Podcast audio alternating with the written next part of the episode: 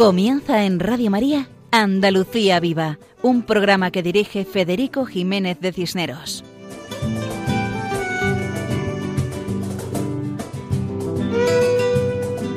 Muy buenas noches a todos, queridos oyentes.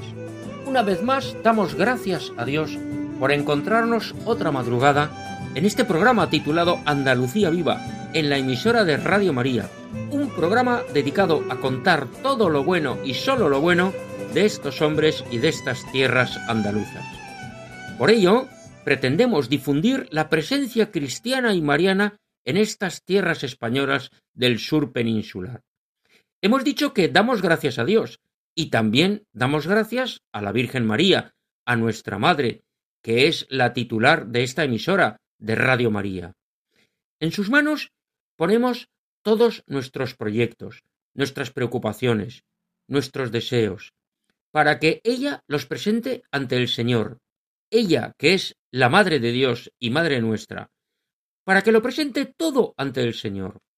Agradecemos todos los bienes recibidos, tanto espirituales como materiales, y pedimos al Señor por todos, por los cercanos y por los alejados, por aquellos que no lo conocen, para que encienda el fuego de nuestros corazones, de nosotros que hemos podido experimentar el amor de Dios su misericordia y su perdón, para que seamos capaces de acercar, con la gracia de Dios, a los alejados, a los marginados, a los descartados.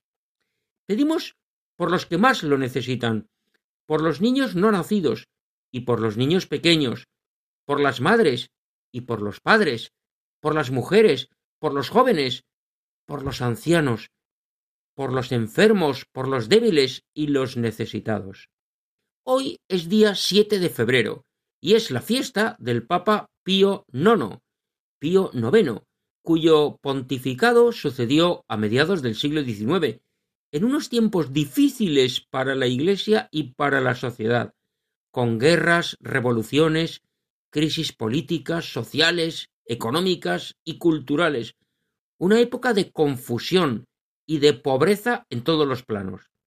Y al Papa Pío IX de origen italiano, le tocó dirigir la Iglesia en esos años tan complicados. Pues bien, a pesar de ello, el Papa Pío IX realizó una serie de obras magníficas, y precisamente en Andalucía es recordado por la proclamación del dogma de la Inmaculada Concepción. Todos sabemos que en el escudo de la capital andaluza de Sevilla encontramos el título de Mariana, precisamente por su extraordinaria devoción a la Virgen María. Y sabemos también que en tierras andaluzas se pensó mucho en torno al misterio de la Inmaculada Concepción de la Virgen María. Hubo teólogos importantes que estudiaron el tema y cuyos escritos defendiendo la concepción inmaculada de la Madre de Jesús fueron difundidos hasta que llegó ese momento histórico a mediados del siglo XIX, en el año 1854. Como alguien ha recordado, la afirmación de la concepción inmaculada de la Virgen ponía sólidas bases para afirmar y consolidar la certeza de la primacía de la gracia y de la obra de la providencia en la vida de los hombres. Verdaderamente, la gracia de Dios es primordial y reconocer la obra de la divina providencia resulta esencial. Y de lo divino a lo humano. Si alguno de nuestros oyentes tiene la ocasión de acercarse por Granada, allí muy cerquita de la bella ciudad, se encuentra el municipio de Santa Fe, que conserva su estructura de campamento militar, pues fue edificado por orden de la reina Isabel I la Católica, una mujer excepcional que era profundamente religiosa. Pues bien, en Santa Fe elaboran un dulce exquisito que tiene el nombre de Pío IX, es decir, el nombre del Papa Pío IX o Pío IX. Y uno se pregunta por el origen del nombre, porque es curioso que un pastel tenga ese nombre, el nombre de un papa.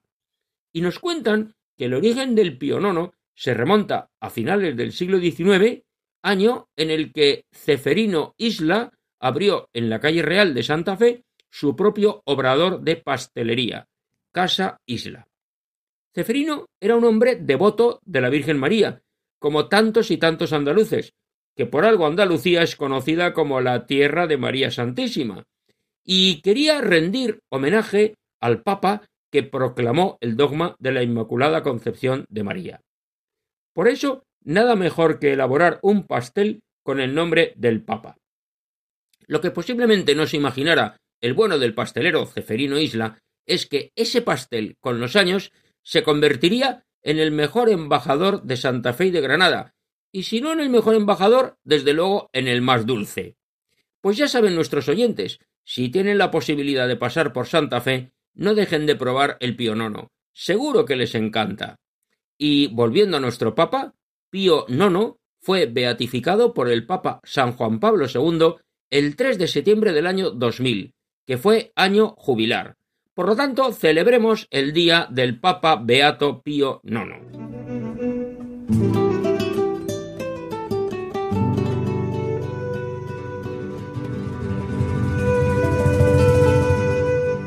Pues bien, en el programa de hoy vamos a tener los siguientes contenidos.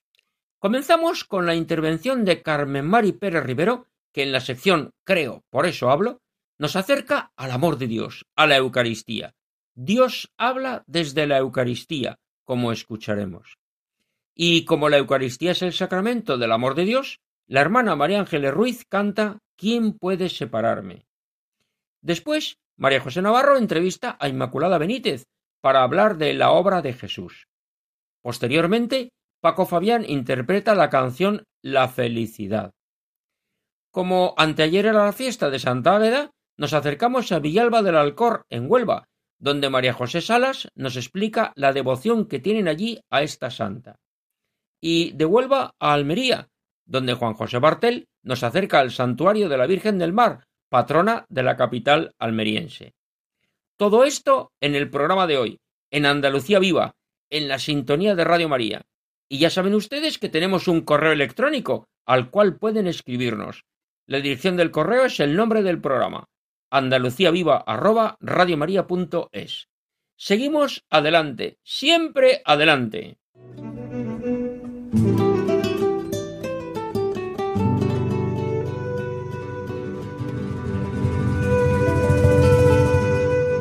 Como ya hemos dicho, comenzamos con la sección Creo, por eso hablo, dirigido por Carmen Mari Pérez Rivero, que en esta ocasión nos explica cómo Dios habla desde el silencio de la adoración. Adelante, Carmen Mari. Creo, por eso hablo. Los caminos de Dios no son nuestros caminos. Hace unos años le pregunté a una monjita de clausura sobre su vocación. Me dijo, Llevo desde los 22 años en esta casa.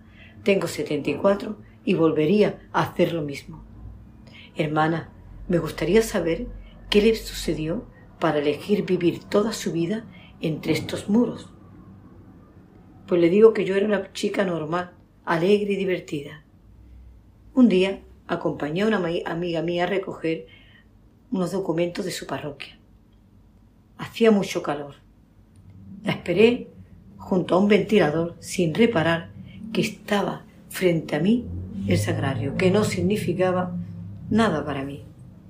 De pronto sentí un gran amor sobre mí. No puedo explicarlo. Invadió todo mi sentir una sensación de, de acogida, de dulzura, de amor, que me dejó anclada como anclada en el deseo de cumplir la voluntad de Dios yo no entendía nada, estaba sobrecogida. Cuando le dije a mi familia y amigos que me iba a un convento de clausura, todos me dijeron que me fuera, que volvería muy pronto. Nadie me comprendió. Bueno, ni yo tampoco. Ya antes de entrar aquí, sabía de quién me había fiado. Tenía mucha necesidad de la palabra de Dios, la devoraba. Es su verbo, el que me fue esculpiendo. Fue su presencia en el sagrario lo que iba abriendo un profundo surco donde la palabra se posaba y moderaba mi pensamiento. El Señor da la vida al alma si confía en su misericordia. Sí, me ofrecí a él para consumirme como una vela en su presencia. Te diré que el día de mi profesión todos decían que estaba radiante y yo con una paz impresionante. No olvido a esta monjita dulce y sonriente y recordé, contemplando y quedaréis radiante. Señor, cuando María de Betania te enjugó los pies con aquel perfume de tanto valor, protestó Judas diciendo que diera ese dinero a los pobres. Tú, Señor, le contestaste, déjala. A los pobres lo tendréis siempre con vosotros. No era un desprecio hacia los pobres, sino una valoración de la oración contemplativa expresada por ti, Jesús.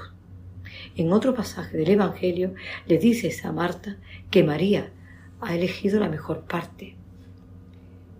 En la sexta estación la Verónica sale a contemplarte.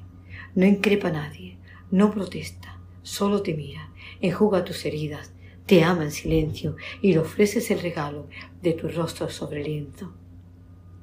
Me emociona observar cómo en la cuarta estación del Via Crucis te encuentras con María tu madre, la contemplas en silencio, ella te contempla a ti. Es la mirada de la obediencia a la voluntad del Padre. Que ella es la fuerza, es la fuerza que le da a María para estar de pie, al pie de la cruz. Moisés en el monte Ored, cuando se acercó a la zarza ardiendo, que no se consumía, oyó la voz del Señor que le dijo, descálzate, el lugar que pisas es un lugar santo. Sí, cuando acudimos a una iglesia donde está Jesús presente en el sagrario, en su cuerpo, sangre, alma y divinidad, debemos descartarnos de tanta frivolidad creada, de tanta incredulidad, porque el lugar que pisamos es santo. Si fuéramos conscientes de la verdad, la alegría, el amor y el gozo que produce la contemplación, la adoración, no habría templos para elegir a los adoradores, alojar a los adoradores. Iríamos buscando los sagrarios para postrarnos ante ti, mi Dios sacramentado. Sí, dijo la monjita, me ofrecí para consumirme como una vela en su presencia, contemplarlo y quedaréis radiante. Alabado sea Jesucristo en el Santísimo Sacramento del altar. Muchas gracias, Carmen Mari, por tu colaboración. Y como muy bien recuerdas, cuando nos acercamos a la iglesia y visitamos al Señor en el sagrario o expuesto en el altar, seamos conscientes de la grandeza de Dios que se hace presente en el Santísimo Sacramento. Ciertamente, la adoración cambia a las personas, nos transforma, nos cambia los corazones. Hemos de aprovechar esos lugares donde adorar a Dios para pedir, suplicar, rogar, reparar, agradecer, acompañar. Por eso, escuchamos seguidamente a la hermana María Ángeles Ruiz, cordobesa, de las religiosas de María Inmaculada, que va a cantar ¿Quién puede separarme? y que nos recordará que nada puede separarme del amor de Dios. La escuchamos.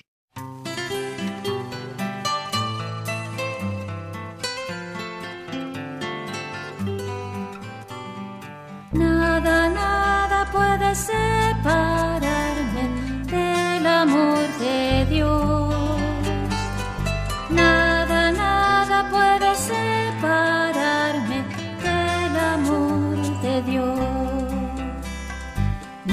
felicidad que da el mundo, ni el sufrimiento que da el dolor Nada ni nadie podrán quitarme la alegría del amor de Dios.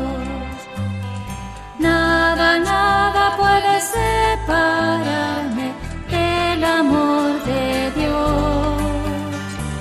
Nada, nada puede separarme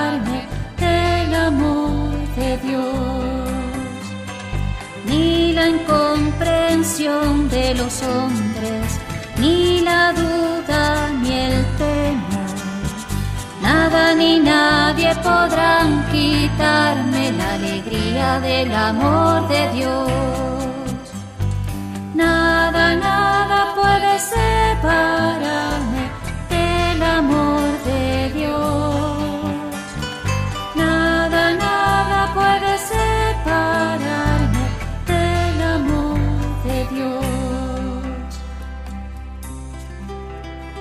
Efectivamente, nada puede separarnos del amor de Dios. Nada.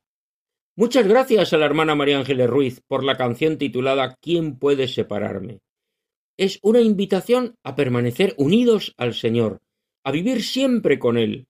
Después de estar con el Señor, es cuando la entrega a los demás tiene sentido. Y ahora pasamos a la entrevista de María José Navarro a Inmaculada Benítez, de la obra de Jesús, fundada por una mujer andaluza, Pura Sánchez Maqueda. Saludamos a María José Navarro y a Inmaculada Benítez y agradecemos mucho a ambas la entrevista que nos han preparado. Adelante, María José. Buenas noches a todos. Como ha dicho Federico, tenemos con nosotros a Inmaculada Benítez, que es miembro de la Asociación Privada Seglar La Obra de Jesús. Buenas noches, Inmaculada. Hola, buenas noches, María José. Bienvenida a Andalucía Viva. Eh, muchas gracias por vuestra invitación. Pues Inmaculada nos habló hace unos meses de la vida de Pura Sánchez Maqueda, fundadora de la Obra de Jesús, y hoy está aquí para hablarnos de, de la asociación, ¿eh? de sus orígenes, en qué consiste. Pues nada, Inma, cuéntanos, ¿qué es la Obra de Jesús? Pues mira, como bien has dicho al principio, la Obra de Jesús es una, es una asociación de seglares, es una asociación privada de la, de la Iglesia. Fue inspirada, una obra inspirada a su fundadora, a doña Pura Sánchez, ella a través de, guías espirituales y demás, con los movimientos interiores que, tuvo, descubrió que el Señor le, le estaba pidiendo algo más. Y, y, entonces, pues descubrió que lo que le estaban pidiendo era que fundara una asociación de seglares, para seglares y por seglares, como decía ella. ¿De qué año estamos hablando más o menos? Pues mira, María José, en torno a 1965, ella tuvo una conversión muy profunda. Y entonces fue por junio del 66 por ahí cuando ella comienza a escribir por obediencia lo que entiende él en su oración, ¿no? Y lo que entiende como una obra de seglares.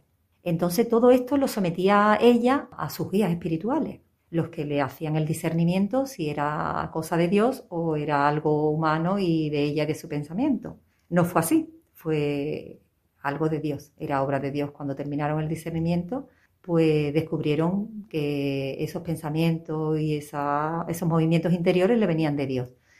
Y fue ya en 1991 cuando el obispo de Granada la, la aprobó oficialmente y ahora estamos en distintas comunidades. ¿Qué espiritualidad tiene? Pues la obra de Jesús es, tiene espiritualidad ignaciana. Los obreros de la obra de Jesús vivimos la doctrina nuclear de los ejercicios de San Ignacio. Para pertenecer a, a la obra, eh, la persona tiene primero que pasar por un proceso de doctrina y también hacer los ejercicios espirituales de San Ignacio, porque es una, es una obra vocacional, no es algo donde tú vayas, te apuntas y ya puedes ir como una hermandad o como cualquier otra asociación, no. Esta asociación es vocacional. Son los ejercicios que duran un mes. Efectivamente, son los ejercicios espirituales de un mes en retiro, pero en la obra de Jesús también se ofrecen por la anotación 19 que le llamaba San Ignacio, que es en vida ordinaria. Entonces, esos pueden durar varios meses. Tienes un guía, vas haciendo las oraciones diariamente, tienes tu trabajo, tu casa, lo que tu quehaceres y tus circunstancias, pero dentro de ella vas haciendo los ejercicios espirituales y tiene un momento, llega un momento en que haces una elección de vida y de vocación. Si puedes elegir estado, si no, no estás casada, y, y, puedes elegir, si estás casada, pues elige donde tú hayas visto que el Señor en ese momento te esté llamando para una mayor santidad de tu persona. Y puedes elegir pues estar en la obra o puedes elegir cualquier otro movimiento. En la obra, cuando las personas están haciendo el ejercicio de San Ignacio y llegan al momento de la elección, se le presenta su guía, le presenta su director espiritual, según la haya, eh, la haya ido viendo en el proceso de esos ejercicios y de, esa, y de esos exámenes de oración, pues más o menos ve qué camino puede tomar ese alma y le presenta varios movimientos que pueden encajar con sus movimientos interiores y con el deseo de santidad que tiene la persona. Y unos se quedan en la obra, eligen ser obreros de la obra, que así es como nos llamamos, y otros eligen pues irse a otro movimiento. ¿Y en qué consiste ser obrero? ¿Qué, es lo que hacéis en la obra? Pues mira, los obreros, eh, en principio, mm, lo que hemos dicho, primero hacemos los ejercicios espirituales, elegimos y elegimos obra, luego tenemos un proceso de dos años que se llama mm, comprobación, le llamamos comprobación. Y es un proceso donde estamos estudiando, preparándonos espiritualmente para después dar lo que hemos recibido. En ese proceso de comprobación también tenemos apostolados en parroquias y para ver nuestra capacidad. Eso, ¿qué es lo que hacéis? Eh, cara a los demás, ¿qué es lo que hacéis? Pues cara a los demás, eh, en primer lugar nos ofrecemos en las parroquias a dar catequesis. Nosotros somos obreros y como obreros pues tenemos que trabajar en la viña del Señor y como la viña pues empieza la parroquia, ¿no? Damos catequesis, mm, cada persona pues unos de comunión, otros de confirmación, otros llevamos grupos de, de oración lo realmente propio de la obra, pues son las escuelas de oración que tenemos en algunas parroquias. Eh, también tenemos, hacemos peregrinaciones, donde las, las, peregrinaciones son totalmente espirituales, aunque vayamos, son a santuarios marianos, siempre son a sitios espirituales donde tenemos... Y que os lo pasáis muy bien, que no quiere decir que estés todo el día rezando, que hay un ambiente estupendo. Sí, hay un ambiente estupendo, tanto hacemos viajes culturales como que estamos rezando, o sea, todo, en el día entra todo y cabe todo, cabe todo. Luego tenemos, eh, eh, ofrecemos retiros espirituales, sobre todo en los tiempos fuertes, en tiempo de Adviento, en tiempos de, de, cuaresma. De cuaresma. Eh, tenemos lo que son altos en el camino, que estos son como convivencia, es como un primer contacto con personas que no conocen al Señor y que están ahí entre con un pie en la iglesia y con otro fuera, que no, que no, pues tenemos esos altos en el camino que le ofrecemos. También campamentos de, verano, de jóvenes, que ahora desgraciadamente con esto del COVID está todo muy, muy parado. Llevamos unos años que no, que no hacemos nada, pero lo ofrecemos. Y también tenemos la parte de familia hacemos todos los años, tenemos un encuentro de matrimonio, donde igual que en las peregrinaciones, pero aquí solo asistimos matrimonio, tenemos nuestra parte lúdica, nuestra parte siempre lo hacemos en una ciudad, suele ser en una ciudad donde tenga un atractivo pues, cultural. Y, y también tenemos nuestro, nuestra parte espiritual, eh, normalmente, pues, o se hace un cineforum, o porque suelen venir personas de todos los ámbitos, no solo personas que estén pegadas a la iglesia y que sean, sino que puede venir cualquier matrimonio. De hecho, vienen, vienen muchos matrimonios que ni siquiera van a misa o que no practican, no son practicantes, pero Ven el ambiente. Ven el ambiente, les gusta, se crea un clima de amistad y suelen venir todos los años. Sí, un clima de oración. Y de oración les, hace mucho, les hace mucho bien. Muchas de las personas que van a, esto, a estas peregrinaciones y, a, estos encuentros de matrimonio, pues después se quedan a lo mejor, pues empiezan, sienten el interés por asistir a las escuelas de oración, por asistir a reuniones nuestras, a convivencias.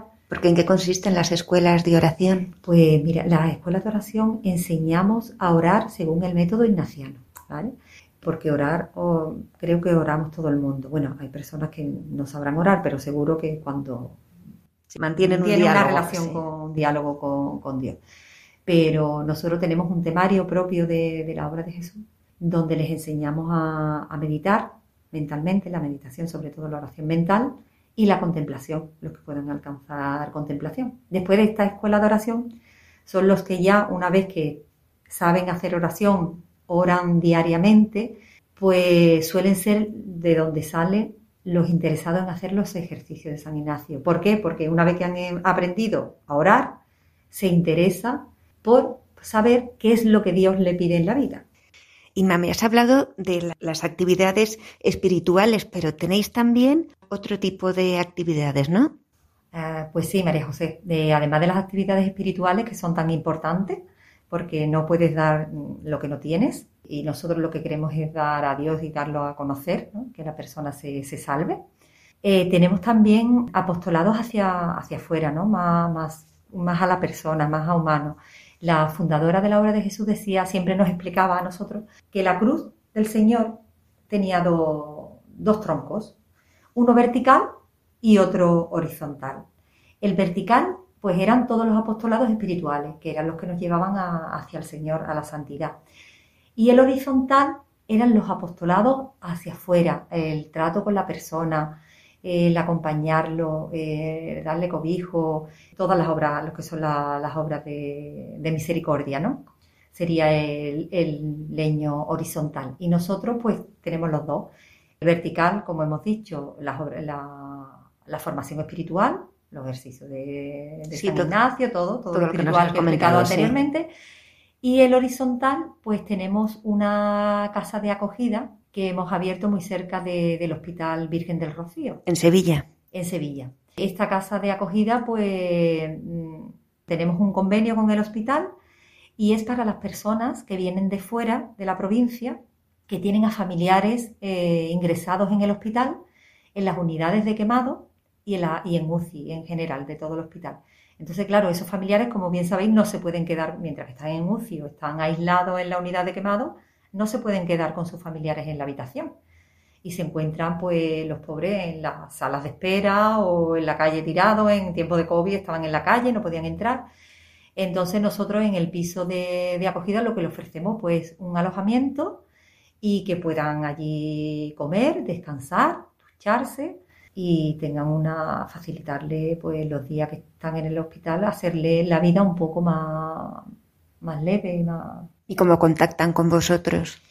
Pues el contacto con nosotros para el piso de acogida es a través de las trabajadoras sociales del hospital. Como tenemos un convenio con ellas, pues ellas ven la situación de las familias, entonces nos llaman y nos dicen, mira, que tenemos esta familia que ha venido de Canarias y tiene a su hijo, a su marido, a su primo y lo tienen en la unidad de quemado.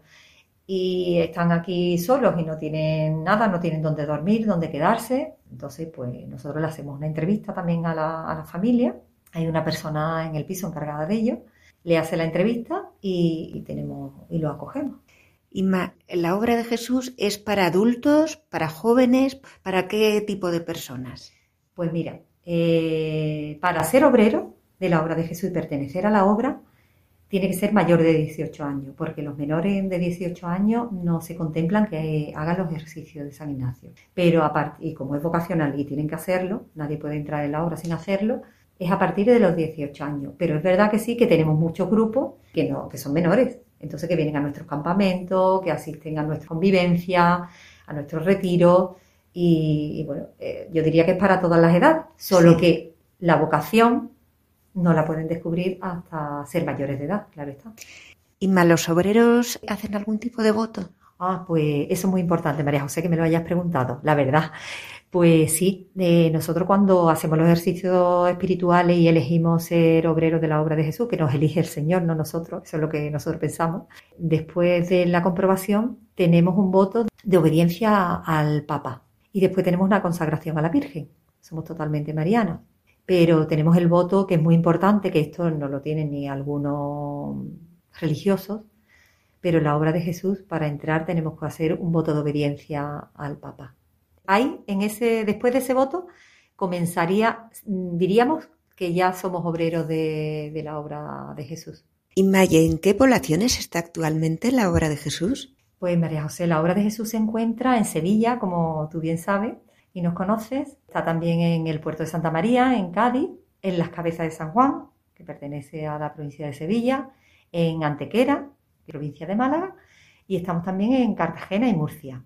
Y principalmente, pues en Granada está la casa, la casa madre, diríamos, que es la, la casa central donde nació la obra de Jesús. Y más, si alguien se quiere hacer de la obra de Jesús, bueno, o por lo menos conocerla, y que no está en ninguna de las poblaciones que has mencionado, ¿qué es lo que tendrían que hacer? Pues mira, ahora, gracias a Dios, y como el COVID mm, lo que ha, traído mucho malo, pero también ha traído mucho bueno. Eh, y hemos tenido que aprender muchas cosas que antes no, no hacíamos, ¿no? Sobre todo en las redes sociales. Nosotros nos hemos abierto ahora en estos años para que la gente nos conozca las redes sociales. Entonces, pues una persona que esté interesada en conocer la obra, pues estamos en Facebook, estamos en Instagram y en nuestra página web tenemos también correos electrónicos donde se pueden poner en contacto con nosotros y empezaríamos un proceso de, lo que es el conocimiento de la obra de, Jesús. Ahora, con esto, como digo, con los medios, con las tecnologías que tenemos, pues incluso damos, hay personas ya que se han interesado y nos ha cogido en tiempos COVID y se le da, pues, la formación espiritual se le da a través de, de videoconferencias, de videollamadas y la verdad que está resultando muy bien y muy atractivo. ¿Cuál es la página web? La página web es www.obradejesús.org. ¿Tenéis también un canal de YouTube? Eh, sí, tenemos un canal de YouTube donde tenemos varios mm, vídeos eh, explicando la obra de Jesús y explicando la vida de nuestra fundadora. El canal se llama Obra de Jesús. Pues muchísimas gracias, Inmaculada, por darnos esta noche a conocer la obra de Jesús. Pues ya saben que si quieren más información, en la página obradejesús.org y en el canal de YouTube Obra de Jesús. Muchísimas gracias. Gracias a vosotros por acordaros de, nosotros y por la confianza que nos tenéis. ¿eh? Y muchas gracias a, Radio María, a todos los oyentes, un saludo y un beso muy fuerte para, para Radio María y para todos los que colaboráis con él. Muchas gracias y un abrazo muy fuerte para todos los obreros. Muchísimas gracias a María José Navarro y a Inmaculada Benítez de la Obra de Jesús, esa institución nacida en Granada, en tierras andaluzas, a mediados del siglo XX, con su espiritualidad ignaciana y su dedicación a cualquier actividad apostólica, aunque insistiendo en la dimensión trascendente que impulsa nuestra evangelización del seglar por el seglar, destacando las escuelas de oración, las peregrinaciones, las convivencias, los campamentos de verano, los encuentros de familias, los retiros, los ejercicios espirituales. Y todo ello procurando tener presente que, a imitación de la vida de Jesucristo, es muy importante la vida oculta, la vida sencilla, esa vida de Jesús en Nazaret hasta los treinta años. Y de la entrevista pasamos a escuchar a nuestro guitarrista Paco Fabián, que interpreta el tema titulado La felicidad, que viene muy bien para recordarnos que la felicidad verdadera es obra de Dios. Adelante, Paco Fabián, adelante con la felicidad. Apreciados amigos de Radio María, muy buenas noches.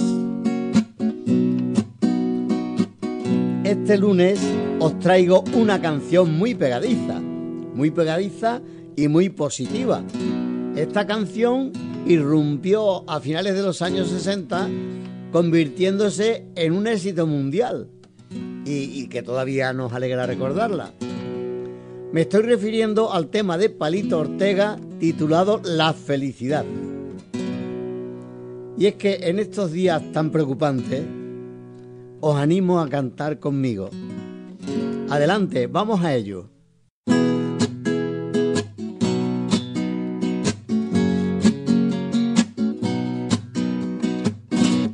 Antes nunca estuve así de enamorado, no sentí jamás esta sensación. La gente en las calles parece más buena, todo es diferente gracias al amor, la felicidad, ja, ja, ja, ja. De sentir amor, jo, jo, jo, jo.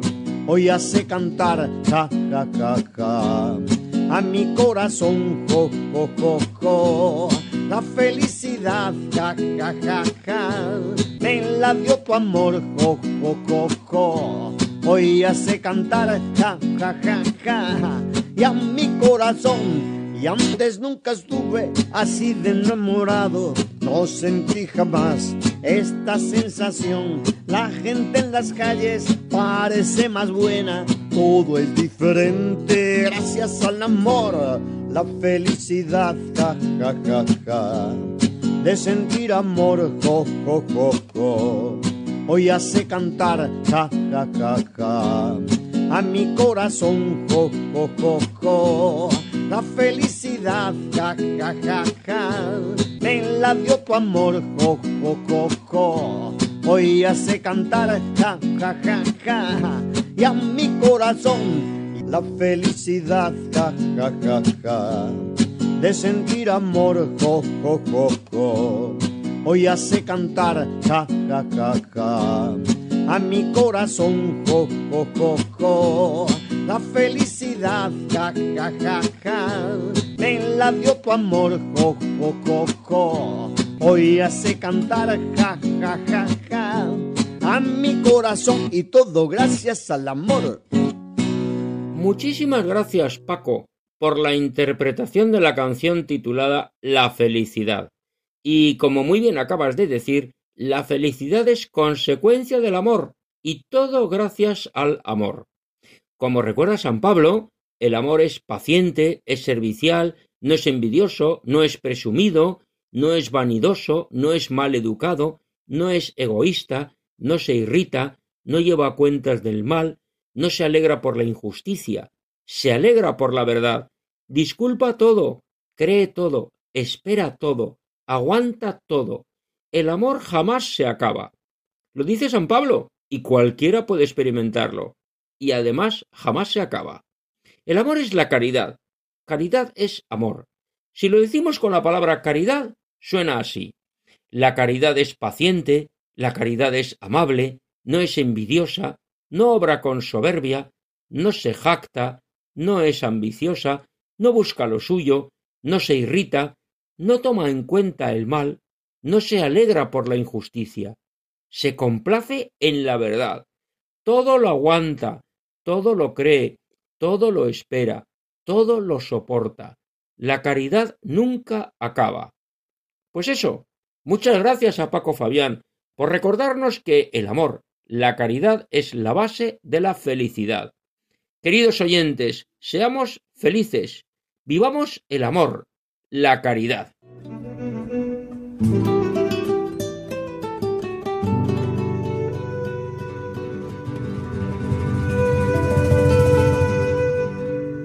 Muchas personas han vivido el amor, la caridad, han sido felices.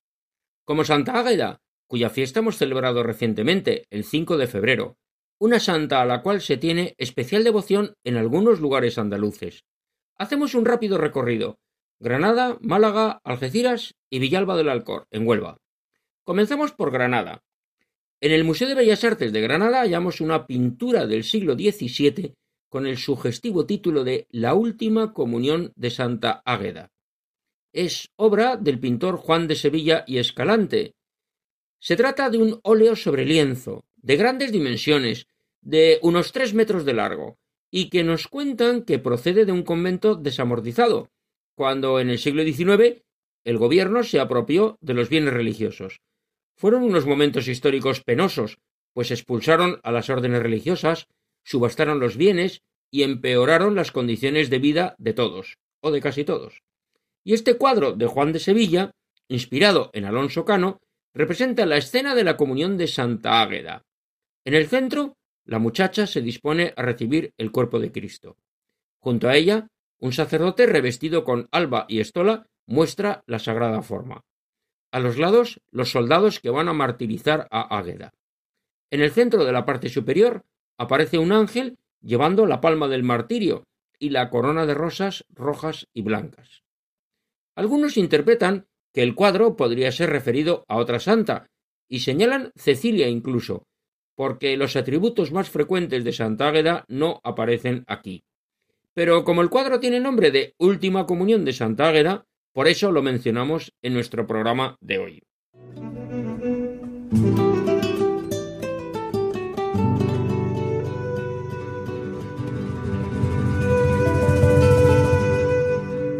Y de Granada pasamos a Málaga, donde encontramos un barrio denominado Cortijo de Santa Águeda, en el distrito de Campanillas. Nos cuentan que se trata de una zona de huertas, con poca población. Un poco más allá, en Algeciras, encontramos la urbanización de Santa Águeda, una barriada que se encuentra en el centro de la población. Y finalmente llegamos a Villalba del Alcor, en la provincia y diócesis de Huelva. Aquí nos encontramos con que Santa Águeda es la patrona del pueblo y tiene ermita propia. Es una devoción que ya tiene siglos en esta localidad y es una devoción que está muy arraigada. Y para hablar precisamente de todo ello, contamos con la colaboración de María José Salas Vázquez, vocal de cultos de la fervorosa Hermandad de Santa Águeda, Virgen y Mártir. María José está casada, es madre de familia además de trabajar fuera de casa, y su hija se llama Águeda, como no podía ser menos.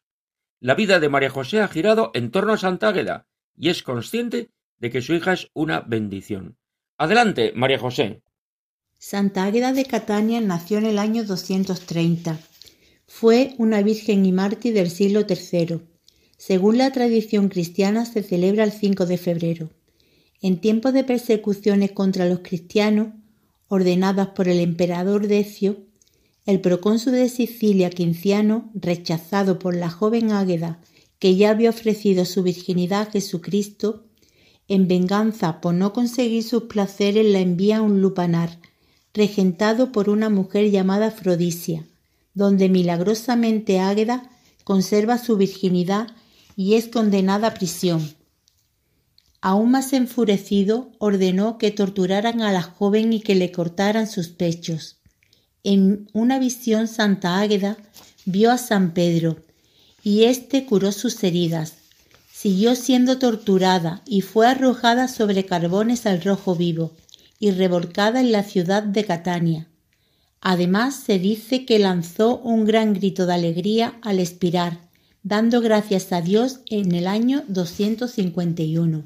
Santa Águeda fue meritoria de la cruz y la palma del martirio, con la que se suele representar. La devoción del pueblo de Villalba por Santa Águeda viene poco después de la conquista de Sevilla en el año 1248. Vinieron unos caballeros vallisolitanos que trajeron la devoción de Santa Águeda. Había una disputa entre los pueblos de Villalba y Manzanilla por la pertenencia de una ermita arruinada que se encontraba en la finca del Esparragal, donde había una imagen de Santa Águeda. La reina Isabel, que estaba en Córdoba, fue informada de tales pleitos, la cual mandó a un graduado mayor para que limitara el término y lo delimitó a favor de Villalba. La hermandad fue constituida por el Obispado de Sevilla en 1879, el 9 de mayo, y es entonces cuando se empieza a hacer la ermita que estaba situada en los llanos. Es de estilo mudéjar y es trazada por Juan Talavera Heredias. Posteriormente, en el siglo XVIII, se hace otra talla de Santa Águeda por el escultor el escultor Cristóbal de Ramos, la cual desaparece durante la Guerra Civil Española. La imagen actual de Santa Águeda es obra de Antonio Illanes. La ermita de Santa Águeda, situada en los llanos, es un edificio octogonal, de estilo neogótico, que evoca la cúpula de la Catedral de Florencia. En la ermita de Santa Águeda data del siglo XIX. Su planta octogonal tiene añadido un cuerpo de campanas y una sacristía, y posteriormente se le añade la casa de la santera y las dependencias de la hermandad de Santa Águeda. Santa Águeda también es la patrona de las mujeres operadas de cáncer de mama. Actualmente en Villalba hay una asociación ASAMO de mujeres operadas de cáncer de mama, de la cual Santa Águeda es su patrona. En el mes de septiembre se celebra todos los años en Villalba una marcha solidaria dedicada al estudio de esta enfermedad.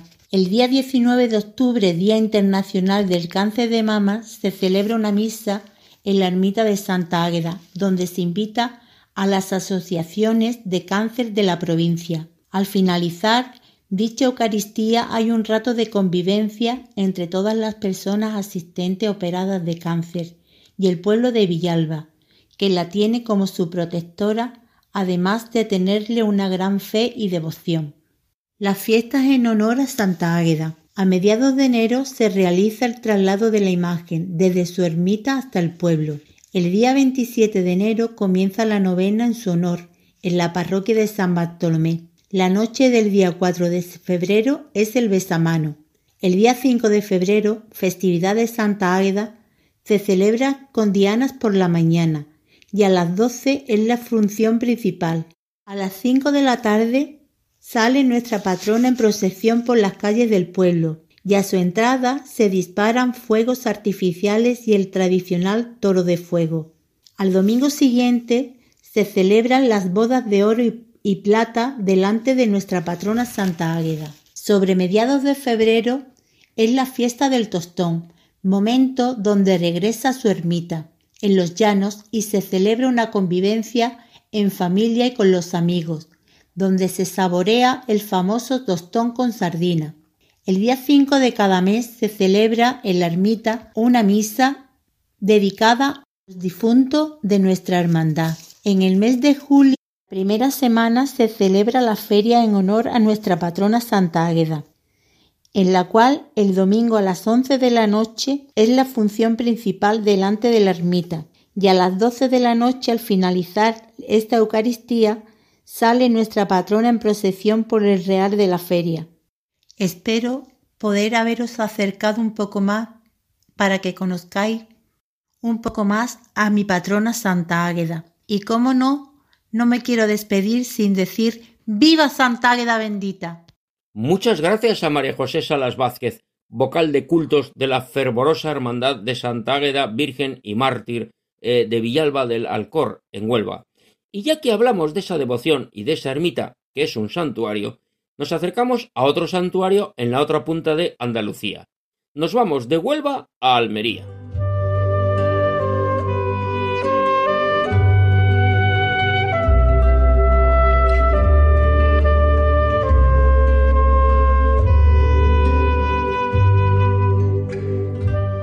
Estos acordes musicales nos introducen a la sección titulada Lugares Sagrados de Andalucía y dedicada a los santuarios andaluces, sección que dirige nuestro colaborador Juan José Bartel Romero.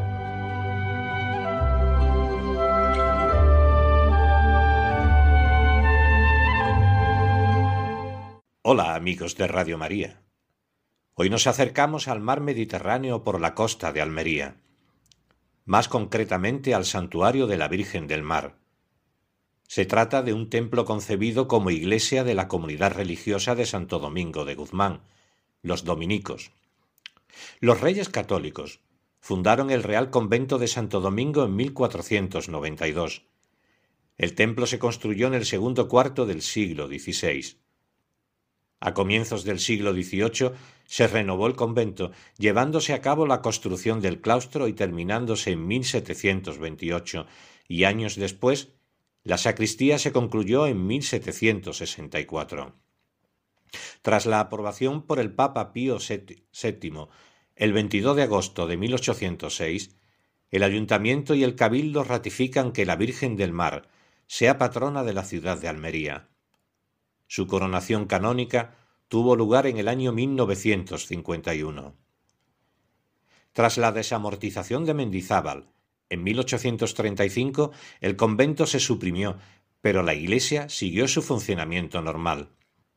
En 1899 los dominicos regresaron a la ciudad y les fue devuelto el templo, a la vez que construyeron un nuevo convento junto al desamortizado. Tras un incendio provocado en 1936, durante la persecución religiosa, el templo fue restaurado de nuevo en 1940 bajo las directrices del arquitecto don Guillermo Langle, y la portada fue reconstruida por don Pedro Vértiz García. Tiene planta de cruz latina con tres naves en el brazo mayor, articuladas en tres tramos. La nave central es más ancha que las laterales y se encuentran separadas mediante pilares cruciformes, con medias columnas adosadas. El crucero está formado por una sola nave transversal y el presbiterio, de planta trapezoidal, lleva un hueco en el centro que comunica con el camarín de la Virgen, que le da nombre al santuario, Virgen del Mar.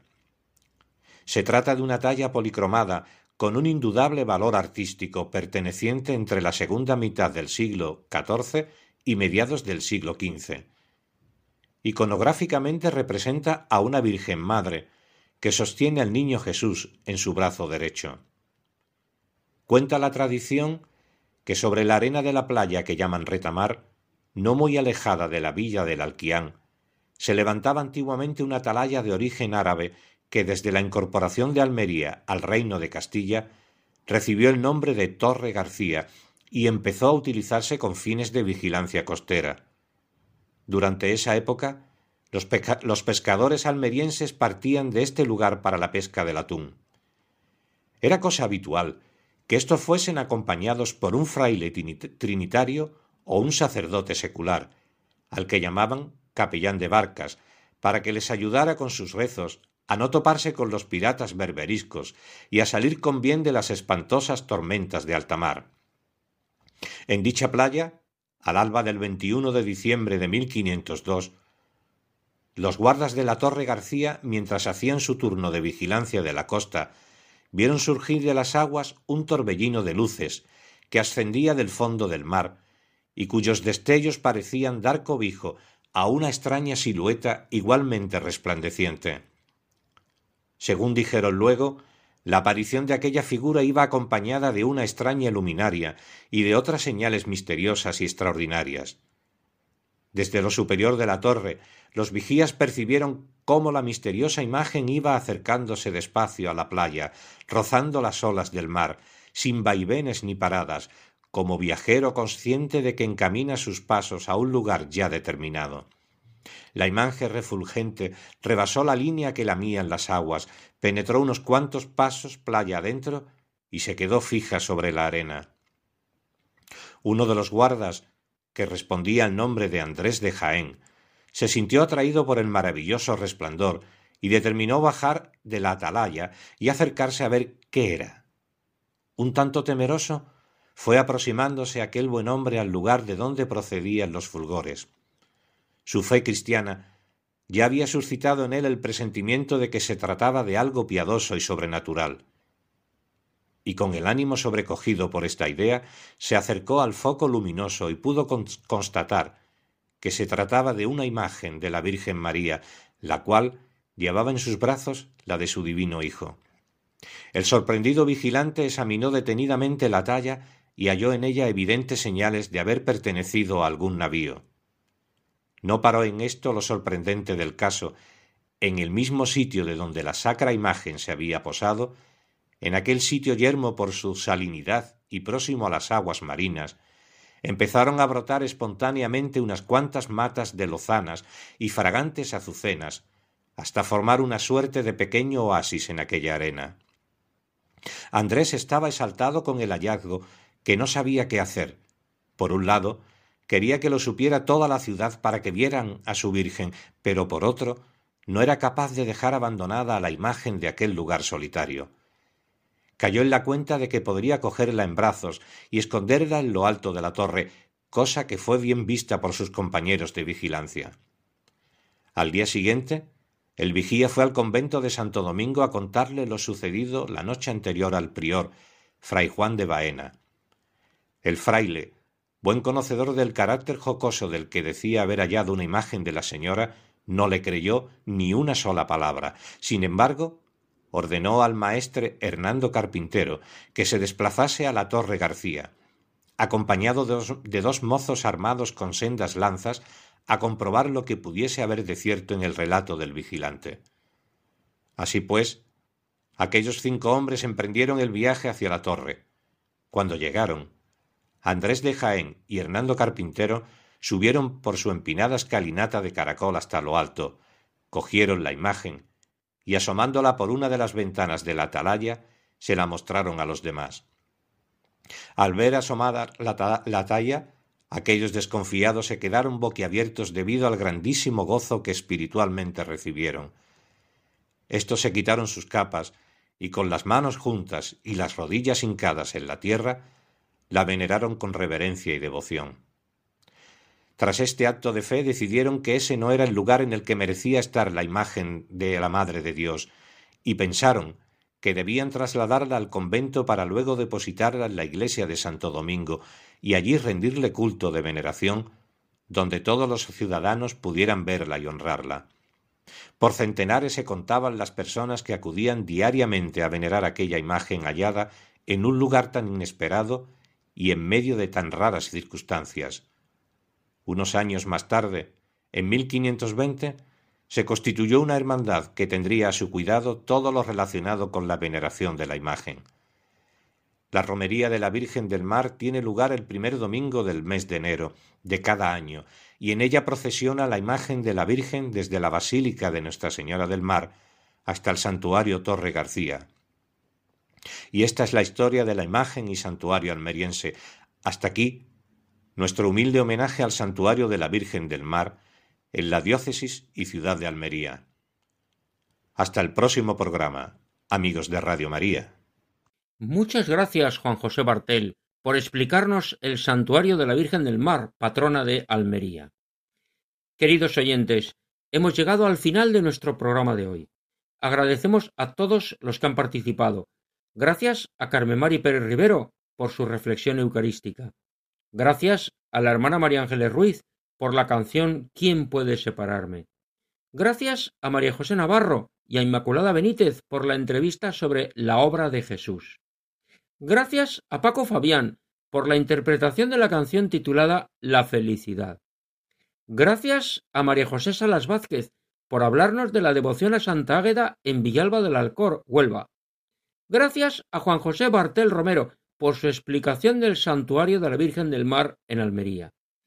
Reciban un saludo muy cordial de corazón de las personas que formamos el equipo que hacemos este programa, saludo al cual se une quien les habla, Federico Jiménez de Cisneros, para servir a Dios y a ustedes. Dentro de quince días, si Dios quiere, volveremos a estar juntos en este programa titulado Andalucía Viva y dedicado a los hombres y las tierras andaluzas, a contar todo lo bueno y sólo lo bueno que tenemos en Andalucía, a explicar esa presencia cristiana y mariana que tanto bien hace. Y recuerden que pueden comunicarse con nosotros en el correo electrónico del programa andaluciaviva@radiomaria.es. Dios mediante, nos encontraremos el lunes 21 de febrero a la una de la madrugada, que son las doce de la noche en las Islas Canarias. Queridos oyentes, Continúen con la sintonía de Radio María, la emisora que cambia la vida. Que tengan muy buenas noches y que Dios nos bendiga a todos.